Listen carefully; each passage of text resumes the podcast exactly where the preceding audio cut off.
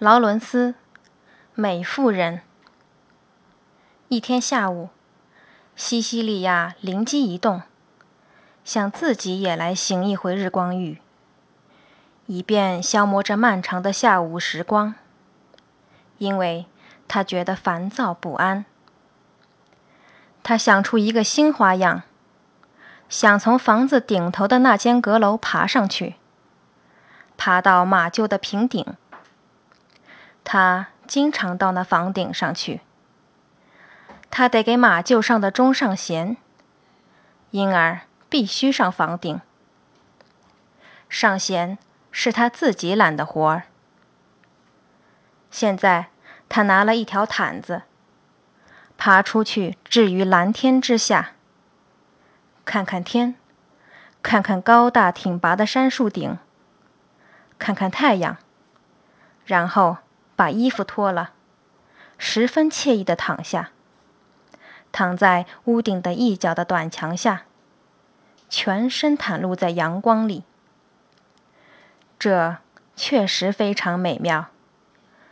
整个人袒露在暖洋洋的阳光和空气中。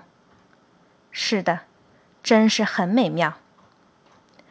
这似乎融化了一些他心中冷酷的痛苦。甚至似乎融化了一些那个永不曾溶解过的、无法言喻的愤结。他慵懒自在地把自己舒展开来，这样可以使太阳完完全全地融到他的肢体。既然没有别的爱人，那他就要太阳吧。他娇饶自意地翻来覆去。忽然，他的心脏似乎停止了跳动。他毛骨悚然，因为有一个声音在他耳旁柔和而若有所思地说：“不是的，亲爱的亨利，你死了，而不是跟克劳蒂亚结婚，这并不是我的错。不是的，亲爱的，我十分愿意你娶她，虽然……”他是那样配不上你。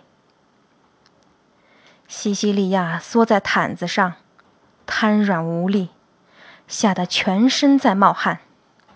那可怕的声音，这样的柔和，这样的若有所思，然而又是这样的不自然，根本不是人发的声音。这屋顶上一定有人，肯定有人。多么可怕啊！他无力地抬起头，顺着倾斜下去的屋顶看过去，没有人。那烟囱太窄，绝不可能隐藏一个人。屋顶上的确没有人，那么一定有人藏在树里，在杉树里。要不是这样，那就是说不出的恐怖。那。就是一个无形的声音。他把头抬得更高一点。正在他抬头的时候，那声音又传来了：“不，亲爱的，我告诉过你，不出六个月，你就会对他感到厌倦的。你瞧，不是真的吗？亲爱的，我的话一点不错，不错，不错。”我只想你免受这个痛苦，所以那实在不是我使你感觉软弱无能，去要那个愚囊至极的克劳迪亚。可怜的东西，他后来变得那样愁眉苦脸了。要他，又不要他，你使自己陷入这困惑之中了。我亲爱的，我只不过是警告你，别的。我还能做什么呢？然而，你丧失了精力，神志不清的死去，这真是痛苦，真痛苦。那声音渐渐消失了，在极为痛苦的静听之后，西西利亚无力地躺到毯子上。哦，这简直太可怕了！太阳闪耀着，天空湛蓝湛蓝，一切都显得这么可爱，这么像下午，这么像夏天。然而，哦，真恐怖！